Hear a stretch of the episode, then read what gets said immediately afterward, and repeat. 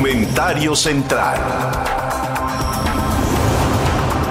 Equilibrio. Hay tanto, tanto que comentar que realmente no sabe uno por dónde empezar, pero sí quiero compartir con ustedes algo que se me hace importante. Porque eh, la historia del narcotráfico en, en, América Latina tiene, tiene ligas muy, muy, muy estrechas entre Estados Unidos como país consumidor, con algunos países productores o de paso, como es el caso de México, que en su momento fue de paso, después productor, y después estamos hablando de Colombia, elemento fundamental en el narcotráfico, y también del Caribe. Y dentro del Caribe yo pondría Cuba como un país en el que, por cierto, el régimen de Fidel Castro se enriqueció tremendamente con el trasiego de drogas que por el lado cubano pasaban y terminaban en las costas de la Florida, en los Estados Unidos, con una introducción tremenda de cocaína de parte de Carlos Leder, en aquel tiempo uno de los aliados más importantes que tuvo Pablo Escobar Gaviria en el frente de las costas del este norteamericano. Pero el hecho es que hubo un momento en el que el tráfico de cocaína se hizo tremendo para los Estados Unidos, en tiempo en el que surgió un narcotraficante que se convirtió en el azote y la enorme cantidad de dinero que produjo hizo que tuviera una enorme también influencia en diferentes gobiernos, empezando por el suyo en Colombia, y en otros como en México y demás, hasta llegar a los Estados Unidos en su distribución, y fue Pablo Escobar Gaviria con el cártel de Cali. Hubo otro cártel, el cártel de Medellín, y hubo otro cártel, el cártel del norte, que entre estos dominaban el mercado, cada vez con su, cada uno con su diferente proporción, pero dominaban fundamentalmente el mercado de la cocaína. El mercado de la marihuana lo tenía México, con, con, Caro Quintero, con Miguel Ángel Félix Gallardo, con, con, Juan Guerra, de Ponceno Guerra, con Juan eh, García Ábrego y con, hay que decirlo, porque hay que decirlo, con la coparticipación en el trasiego de drogas del ejército mexicano. Y lo digo así porque así fue. Y, si analizamos la historia de México y a veces la necesidad que por drogas tuvo el gobierno de los Estados Unidos para surtir a sus soldados en diferentes guerras, marcadamente la Segunda Guerra Mundial, podríamos ver que todo esto tuvo una lógica. Pero un elemento político que incidió dos elementos políticos que incidieron fuertemente en la influencia que Estados Unidos ejerció sobre Colombia para acabar con Pablo Escobar y con los hermanos Rodríguez Orejuela y con los líderes del cártel del norte fueron Chris Dodd y un joven senador en los noventas que proponía para, para Colombia una intervención plena de los Estados Unidos para acabar con estos cárteles y con estos azotes y se llamaba Joe Biden. Era en ese entonces Joe Biden un senador que conoció a profundidad y se metió a las procelosas aguas del narcotráfico en Colombia y trajo como resultado de sus gestiones, tanto de Dodd como de Biden, el que Estados Unidos se metiera de lleno, con fuerza de, de tierra, con con actividad estratégica de la CIA, de la DEA, de diferentes grupos formados y conformados ex profeso para ayudar a un gobierno colombiano que estaba contra la espada en la pared. ¿Por qué? Pues porque en parte recibía dineros del narcotráfico y en parte tenía que atacarlos porque el narcotráfico, al darle dinero a los gobiernos de Colombia, pues de facto se convertía en patrón de estos gobernantes, como es el caso de Ernesto Samper, de Paz Papás, este, eh, eh, Julio César eh, Gaviria Trujillo, de, de, gente como Andrés Pastrana, y este último Pastrana fue un hombre que estableció una relación muy íntima con Biden y permitió el Plan Colombia que se le presentó al presidente Clinton en su oportunidad en 1999 para llevar a cabo una acción directa en la que entre los 80s y en los 90 se acabó con el cártel de Cali, con el cártel de Medellín y con todo. Pero en lo que se concentró la atención en Colombia, se desconcentró la atención en México. Y lo que en otro tiempo fue la fortaleza de los cárteles de la droga en Colombia, se, traspasó ese poder a los cárteles de la droga en México. Y de ahí salen los Chapos Guzmanes, y de ahí salen los Amados Carrillos, y de ahí sale el, grupo de la familia de Tijuana y de la familia de Tampico y del cártel del Golfo, con, con, Juan García Ábrego y con los Valencia y con todo un grupo, una enorme cantidad de personas que eh, Juan José Esparragosa, que acaba de morir uno de sus hijos, y así la, la, serie el, el, Güero Palma, en fin, fue una, un crecimiento inusitado. Ahora, a lo que voy es a esto. Si Biden como legislador promovió el Plan Colombia en su oportunidad para acabar en Colombia con el efluvio del narcotráfico que acabó enquistado en las fuerzas de las FARC, estas Fuerzas Armadas Revolucionarias Colombianas que todavía permanecen en la zona en Colombia y que ante ellas ya hubo recientemente un armisticio para neutralizarlas o para intentar neutralizarlas. El asunto México, lo más que ha habido es el Plan Mérida, que a lo único que se ha enfocado es a mandarle a México uno que otro helicóptero, una que otra herramienta para tratar de luchar en contra del narcotráfico, pero no una intervención directa eh, sosteniendo México su soberanía. Soberanía que, en el caso de Colombia, vamos a ponerlo en términos muy estrictos, fue rota al permitir en Colombia que hubiera fuerzas norteamericanas eh, pisando suelo colombiano y luchando en contra del narcotráfico. Eso se le llamó Plan Colombia. Pero si, si Biden como senador pudo hacer a Colombia lo que en Colombia se dio, me pregunto, ¿y Biden como presidente de los Estados Unidos de América no podría ver que dentro de lo que tiene frente a sí, que le pudiera dar inestabilidad en suelo norteamericano, son varios elementos, dos fundamentales. Uno, los extremistas locales, terrorismo doméstico, y grupos de cárteles de la droga, como por ejemplo el cártel Jalisco Nueva Generación, que se convierte en un elemento tremendamente peligroso para la estabilidad de los Estados Unidos. ¿Podría haber, y es pregunta, un plan México? ¿Lo tendría que permitir el presidente López Obrador? ¿O se tendría que enfrentar a un presidente Biden que insistiera en que se hiciera un plan México similar al plan Colombia? Esa es la pregunta que subyace en el aire. Ha habido últimamente una constante, pertinaz idea de López Obrador de confrontar al gobierno norteamericano ante el advenimiento de este momento que vendrá en el cambio de poderes en los Estados Unidos. Pero me pregunto, ¿habrá en ello una insistencia de Washington para intervenir y luchar conjuntamente cuando se acaba de poner como entredicho la probidad del ex secretario de la Defensa, el general Salvador Cienfuegos, y ahora este agravio que se presenta de parte de México, en un momento álgido de la relación por narcotráfico entre los dos países, exacerbada con otros temas de carácter empresarial en el tratado comercial, en energías limpias y sucias. Esa es la pregunta que se presenta. Y creo que, y con esto termino, en este momento, ante el ascenso del poder de Biden, podríamos empezar a ver el descenso del poder de López Obrador. Ahora que ya no tendrá el apoyo incondicional de his good friend, President Donald Trump. Para que tengas el dato. En Central FM. Equilibrio.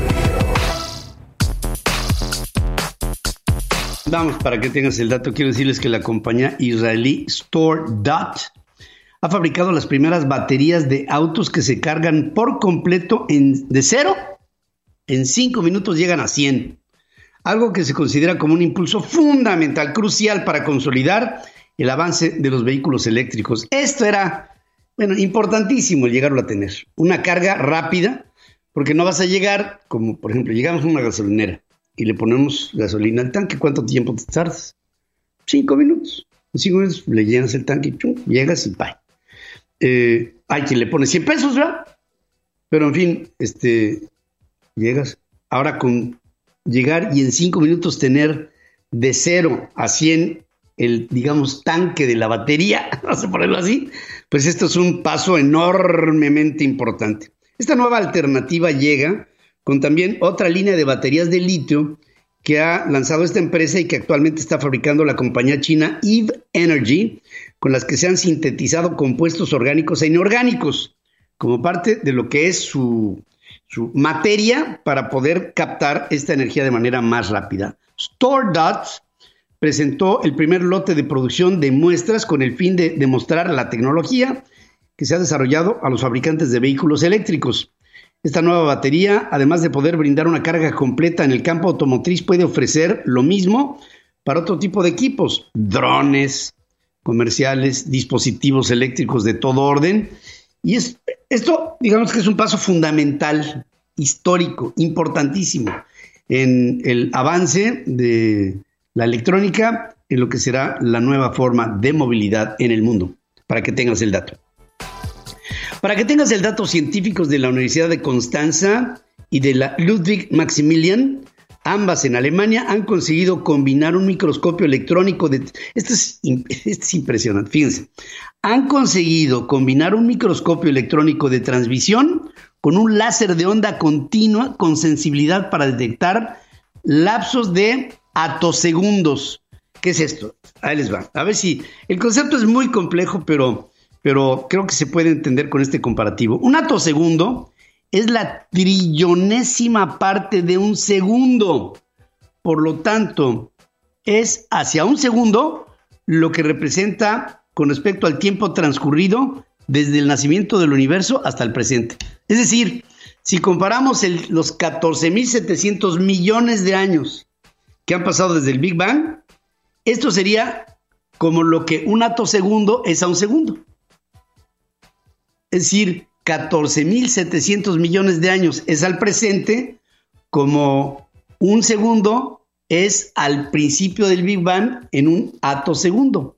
Esa es la división hasta llegar a la trillonésima parte de un segundo. Fíjense nomás hasta dónde hemos llegado. Con esto podrían detectar, y es la parte interesante, podrían detectarse los electrones que se mueven por los ciclos de campo de una onda de luz que ocurren en ultra breves escalas de tiempo que llegan a femtosegundos e incluso a este nuevo concepto, que yo no lo conocía, ¿eh? que es el atosegundo. Para observar, esto sirve para observar interacciones entre la luz y la materia. Lo que este equipo hizo es apoyar la observación a través de un telescopio con un láser de onda continua para modular el tiempo en un haz de electrones. ¿A dónde te podría llevar esto? O te lo pongo de otra manera, siempre que se consigue una división mayor de una segmentación del tiempo, llegas a lo que sería el concepto de límite. ¿Cuál es el límite de la división de un segundo? ¿Y qué se genera en términos atómicos en ese límite inferior de lo que sería un lapso de tiempo? ¿Hasta qué punto? Cualquier matemático te lo puede decir. Hasta llegar a concebir al tiempo como cero. Y si concibes al tiempo como cero, es igual que la muerte. Y entonces podríamos entrar desde el punto de vista físico a la explicación de lo que serían otras dimensiones. Ay, híjole, para que tengas el dato. Para que tengas el dato, científicos del Instituto de Investigación del Suroeste de San Antonio, Texas, investigan al asteroide Psyche, escribe Psique, un caso en apariencia único en la formación casi exclusiva del hierro y del níquel. Dicen que así como la Tierra tiene un núcleo con similar formación metálica, es posible que mientras Psyche se constituía como protoplaneta, hubiera sido golpeado por otro cuerpo que lo despojara de su corteza y de su manto. El cuerpo astral tiene unos 220 kilómetros de diámetro, siendo uno de los objetos más contundentes en el cinturón principal de asteroides ubicado entre las órbitas de Marte y de Júpiter. Por la peculiaridad de este objeto, la NASA prepara el lanzamiento de una sonda espacial a la que, dado su nombre, le ha dado el nombre de Psyche, que podría ser lanzada para este, tener en la NASA un mayor eh, array, un mayor eh, compendio de conocimientos de la integración de núcleos planetarios. En otras palabras, fíjense, si los asteroides en algún momento conformaron un planeta y vino una colisión, Psyche podría ser el centro de lo que iba a ser ese planeta, o de lo que fue ese planeta y se destruyó. Entonces, por lo mismo, es importante estudiar ese núcleo porque de ahí podría venir también una explicación más de cómo es que se formó el sistema solar para que tengas el dato. Porque todos merecemos saber sobre nuestra economía. Don Dinero. Con Alberto Aguilar. Pues fíjense que para mí es muy importante el referente como termómetro de Alberto Aguilar porque nos está marcando el pulso de cómo se ve el ambiente empresarial en nuestro país. Y, Alberto les tiene preparado un reporte. Les, les invito a que lo escuchen con mucha atención. ¿Cómo estás, querido Alberto? Buenos días. Hola, Pedro. Qué gusto saludarte. Pues muchas gracias, Pedro. Bueno, pues hoy, hoy sí, Pedro, quiero platicarles de un reporte que va a dar a conocer esta semana KPMG, que es un reporte que eh, esta firma de consultoría y auditoría ha realizado desde hace 16 años. Esta es la décima sexta edición y me refiero a la perspectiva de la alta dirección en México 2021. Este documento de esta firma que encabeza Víctor Esquivel, pues este, ahora es más relevante que nunca porque pues estamos en una coyuntura realmente complicada y pues obviamente es importante saber qué piensan los empresarios.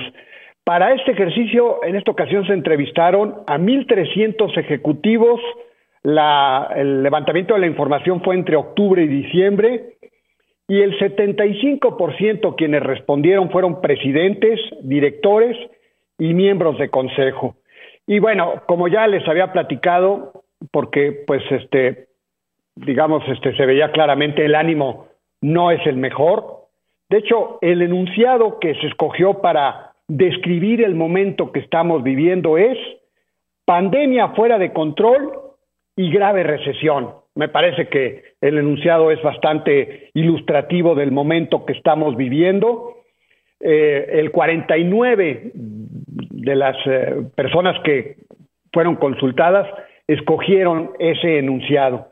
Y es lógico, el 53% de las personas entrevistadas previó que sus ventas este de 2021 serán inferiores no a las del 2020, sino a las del 2019. O sea, no vamos a recuperar el nivel que tenían las ventas en muchas empresas. Los más pesimistas, lógico, pues son hotelería y turismo con 81%, outsourcing amenazada seriamente por esta iniciativa que está en el Congreso, 80%, y Pedro, pues un, lugar que nos atañe, los medios de comunicación, el 79%. Y en esa tesitura, eh, 52% se dijo afectado por la política monetaria y la falta de estímulos eh, fiscales. Yo creo que se englobó la pregunta, pero yo creo que la mayoría de las personas se referían a la falta de estímulos fiscales, porque yo creo que la política monetaria de Banco Central ha sido atinada pero al final de cuentas, pues insuficiente frente a la falta de contrapeso de no tener una política fiscal agresiva. Y obviamente, 74% ha reducido o suspendido eh, sus decisiones de inversión. Esto es congruente con lo que hemos platicado de la caída tan importante que se prevé, que se tiene en la inversión fija bruta, meses y meses de caída, de hecho, 36% no espera regresar a invertir sino hasta 2022, 18% lo hará en 2023, Un 55% considera que en el paquete económico que está vigente, que está ejerciendo la Secretaría de Hacienda, debería otorgarse a otorgar incentivos fiscales y 26% estima que es importante el destinar recursos a seguridad y combate a la corrupción. Y ahora que pues justamente este día toma Joe Biden la Casa Blanca, se abre un nuevo periodo en Estados Unidos, bueno, el 56% de los entrevistados ve positivo al TEMEC, se ponderan como cambios complicados las reglas de origen con un 53%, lo laboral 52% de los entrevistados y logística y proveeduría 59%. Para las empresas, la salud de sus colaboradores es prioridad con un 93%. Luego sigue la innovación con modelos híbridos, o sea, físicos y digitales, que esta es la novedad. Y bueno, dada la coyuntura, 38% prevé modificar la cantidad de espacios rentados, pues sí, porque muchas personas van a seguir trabajando eh, eh, por la vía digital. 49% no va a buscar expandir su presencia operativa ni en México ni en el mundo. Y en cuanto a su situación económica, 19% solicitó financiamiento, 72% con bancos, 16% tuvo que reestructurar deuda y 13% tuvo que buscar alianzas estratégicas. Y aquellos que contrajeron pasivos, un 56% fue para mantener la operación, 23% para liquidar créditos bancarios y 22% para pagar a proveedores. Por último, Pedro, el 54% dijo que su foco nodal de la estrategia este año estará en apuntalar la experiencia del cliente, 45% en digitalizar procesos, máxime que el 36% de los entrevistados eh, subraya que la pandemia aceleró drásticamente eh, pues su transformación en ese terreno, o sea, la transformación digital. Así que bueno, me parece que sin desperdicio, Pedro, esta encuesta, esta perspectiva de alta dirección en México quedará a conocer, creo que este viernes, KPMG, y por lo pronto pues ahí está un adelanto de este documento. Y Pedro, también esta mañana quisiera platicarles acerca de un conflicto que ha venido creciendo, le hemos venido siguiendo la pista, tiene que ver con el conflicto interaccionista que se vive en Radiópolis.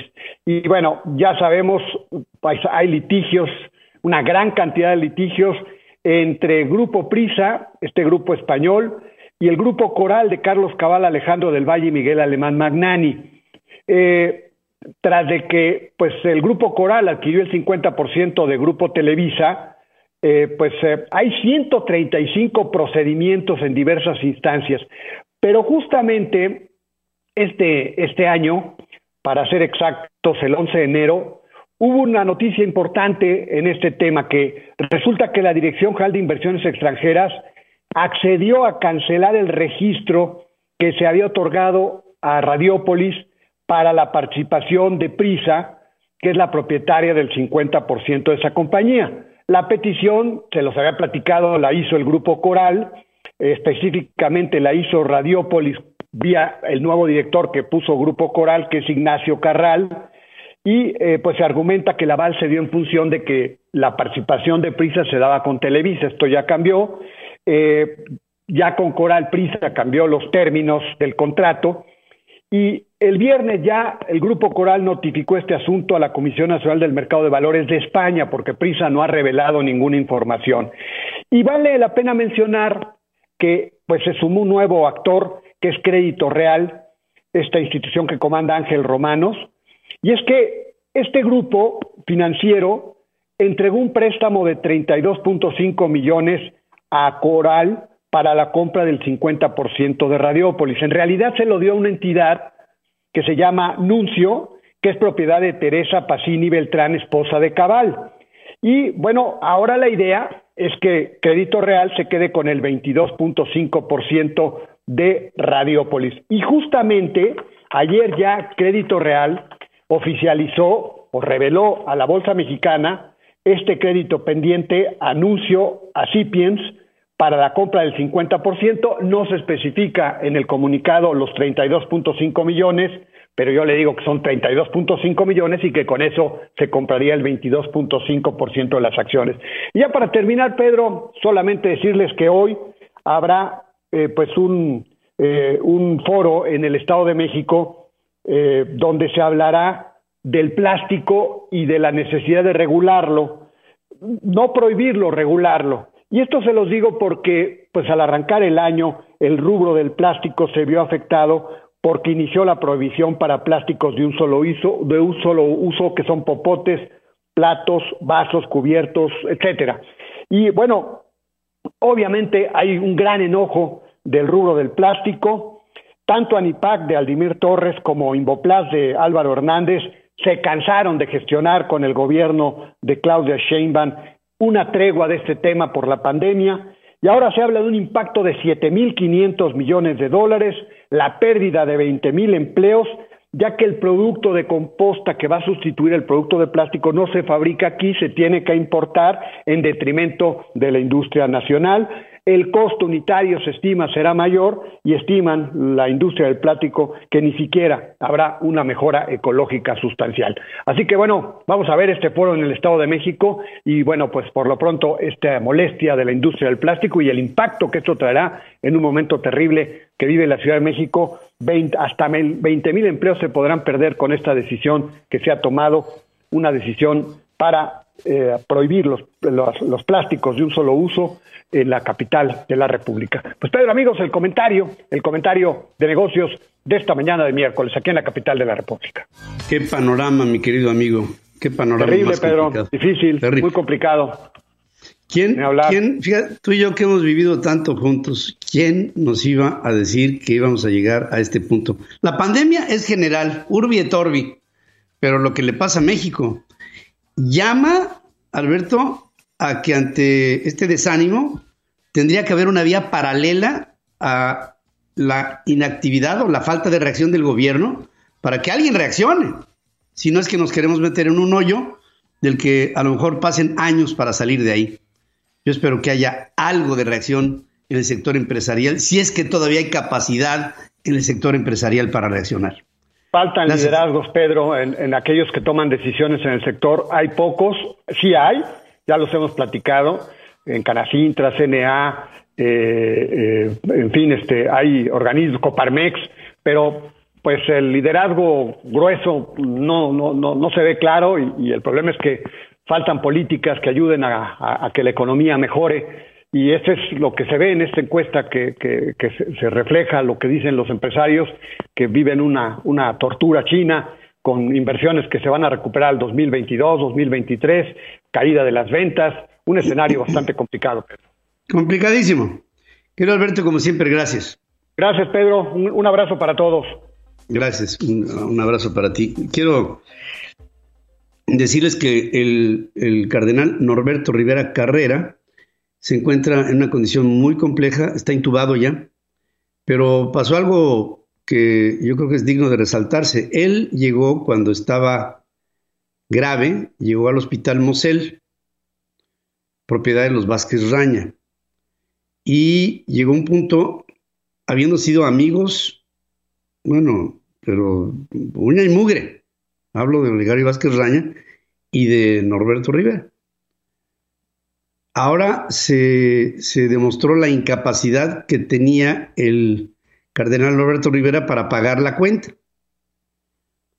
Entonces el cardenal tuvo que ser transportado a otro hospital cuya propiedad ya no fuera de los Vázquez Raña, porque no tenía cómo pagar. Su querido amigo no tenía cómo pagar. Y ahora está en otro lado, intubado. Y eh, corriendo el peligro de mm, no poder superar el COVID que le afecta. Así es la vida, ¿no? Y esto da la oportunidad para conocer a la gente en la enfermedad o en lo contrario. Tu espacio central listos para escucharte y darle difusión a tus proyectos. En Central FM, Equilibrio. En este espacio central quiero y tengo el privilegio de platicar con Adriana Cepeda. Ella es directora general de Cinema Park México y hablemos de una Comunidades de Vida, que es una iniciativa de redes comunitarias para reactivar a la economía en la capital de la República Mexicana. Y Adriana, te saludo esta mañana y además te felicito por esta postura de hacer algo, porque tenemos que hacer algo nosotros, ya que no se hace algo en conjunto con el gobierno, bueno, siquiera que lo hagamos entre los mexicanos de buena voluntad. Te saludo, Adriana, ¿cómo estás? Muy bien, Pedro, gusto en saludarte nuevamente. Como tú sabes, algunas, en algunas ocasiones nos visitaste en el cine y pues este, desafortunadamente tras esta pandemia, pues tuvimos que cerrar las puertas y migrar a, streaming. Eh, y sin embargo, no, tuvimos como mucho más oportunidad de estar en paz y volteando a ver nuestro entorno. Y eso nos motivó a, eh, pues siempre hemos trabajado, eh, tú sabes, en Cinema Parte hemos trabajado a nivel nacional con temas de prevención de adicciones y de jóvenes y, es un cine que transforma vidas. Eh, pero también hemos, nos hemos, este, con esta misma vocación social, nos hemos siempre involucrado en labores con nuestra comunidad cercana. En, la, en, la, en el vecindario donde yo vivo, como en muchos lugares del país, existe a muy pocos metros de distancia una condición muy contrastante en cuanto a poder adquisitivo y a condiciones de vida. Entonces nos acercamos a nuestros vecinos en un principio pues para volver a hacer equipo con ellos. Ya hace muchos años que venimos colaborando juntos y nos conocemos. Sin embargo, em, en esta ocasión particularmente con el tema de la pandemia y la clausura de muchos negocios, pues lo que más está sufriendo la gente, además del tema de salud, pues es el tema económico. Y entonces diseñamos este modelo de economía solidaria que se llama Comunidades de Vida, que suple muy bien lo que tú decías, esta eh, falta de acción del gobierno. Eh, a mi manera de ver, uno de los o el más grave error que ha cometido este gobierno es desde el discurso político, eh, por medio del odio, dividirnos y querernos polarizar. Entonces, ¿qué hacemos con esto? Em, evidentemente el pretexto, y fíjate lo que estoy diciendo, es reactivar la economía. Realmente en el fondo es volver a, volvernos a reconectar como sociedad, como mexicanos. Em, este modelo de comunidades de vida consta de ocho experiencias de, conexión que van desde conocernos, integrarnos. El tercer paso es ver el futuro con esperanza, salirnos del discurso depresivo y fatalista de que esto está terrible y de que no vamos a poder con él y empezar a trabajar juntos. Lo hemos hecho debido a la pandemia por medio de medios digitales primero nos contactamos por una llamada telefónica y luego hacemos una junta con 15 miembros de esta, de esta célula comunitaria, junto con los agentes solidarios y un líder comunitario, y empezamos eh, con estas experiencias de, de conexión a hacer un inventario de servicios y productos que podemos ofrecer, pero sobre todo a empezar a conectarnos y en ver yo en qué te complemento a ti. Por ejemplo, la del salón de belleza puede complementar a los que hacen video de fotografía para ayudar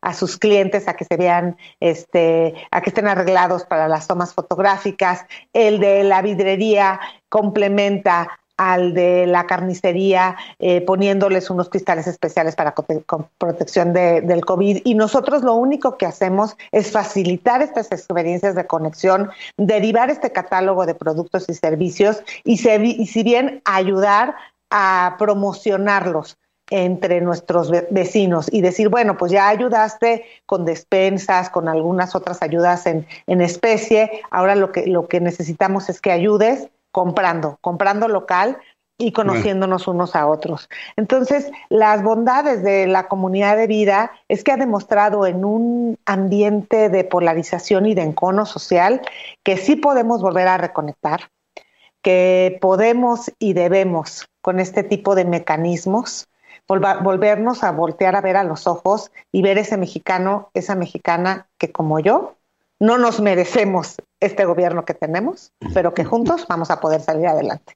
Qué, qué, qué hermoso y qué, y qué oportuno el que le hables así al público, porque justamente hoy por la, la madrugada estaba yo haciendo por redes sociales una convocatoria para que los mexicanos hagamos una vía paralela para reaccionar, porque si no lo hacemos y no lo hace nuestro gobierno, pues entonces vamos a llegar a un punto en donde ni tú ni yo, ni la generación viva hoy de México, podrá ver en México una recuperación pronta, porque metidos en un hoyo sin que nadie haga el esfuerzo para salir de ahí, esto, esto no jala.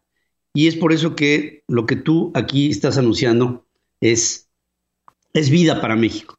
Y yo, como siempre, agradezco la postura, la, postura de, de, Cinépolis como organización y, y de esto que se está haciendo, que desde el punto de vista humano es no necesario, es imprescindible para salir adelante. Y desde aquí te abrazo a ti y a todo el equipo que está organizando esto tan humano, tan sensato y tan puntual en un momento en donde hace falta. Te mando un abrazo, querida Adriana. Muchas gracias, Pedro. Si me permites añadir, estamos expandiendo las comunidades de vida. Por ahí aparecen nuestras redes sociales y los teléfonos de contacto. Si ustedes quieren participar, tanto como comprador como ofrecedor de servicios, sobre todo a volver a, conectar al ser humano. Y pues sí, comentarte que pues en, temas de, de elecciones que estamos a punto de vivir, tenemos mucha esperanza de que la alianza va por México postule realmente a personas cercanas a la comunidad y no nos volvamos con los mismos impresentables de siempre. Y eh, al final de cuentas, el propósito de comunidades de vida es volver a ser comunidad. El mexicano es solidario, el mexicano es eh, eh, unido. Tú y yo crecimos en ese México en donde andábamos en bicicleta y todos nos cuidábamos y que el contrato social era aquí todos jalamos parejo. Volvamos a establecer ese contacto, eh, contrato social, volvamos a entre nosotros, independientemente del gobierno, echarnos la mano. Este proyecto social es el primero en mi vida y mira que tengo una trayectoria de emprendimiento social y de ayuda social eh, pues de toda mi vida, es el primero en el que yo no vengo a ayudar, sino vengo a formar equipo. Y es en esa formación de equipo en la que todos ganamos. Muchas gracias nuevamente por tu Y que no se pierda ese, ese país en el que aprendimos a andar en bicicleta, mi querida amiga. Gracias. Ahí está, lo podemos volver a recuperar. ¿eh? ahí está. Es estirar la mano y tomarlo. Gracias, Adriana.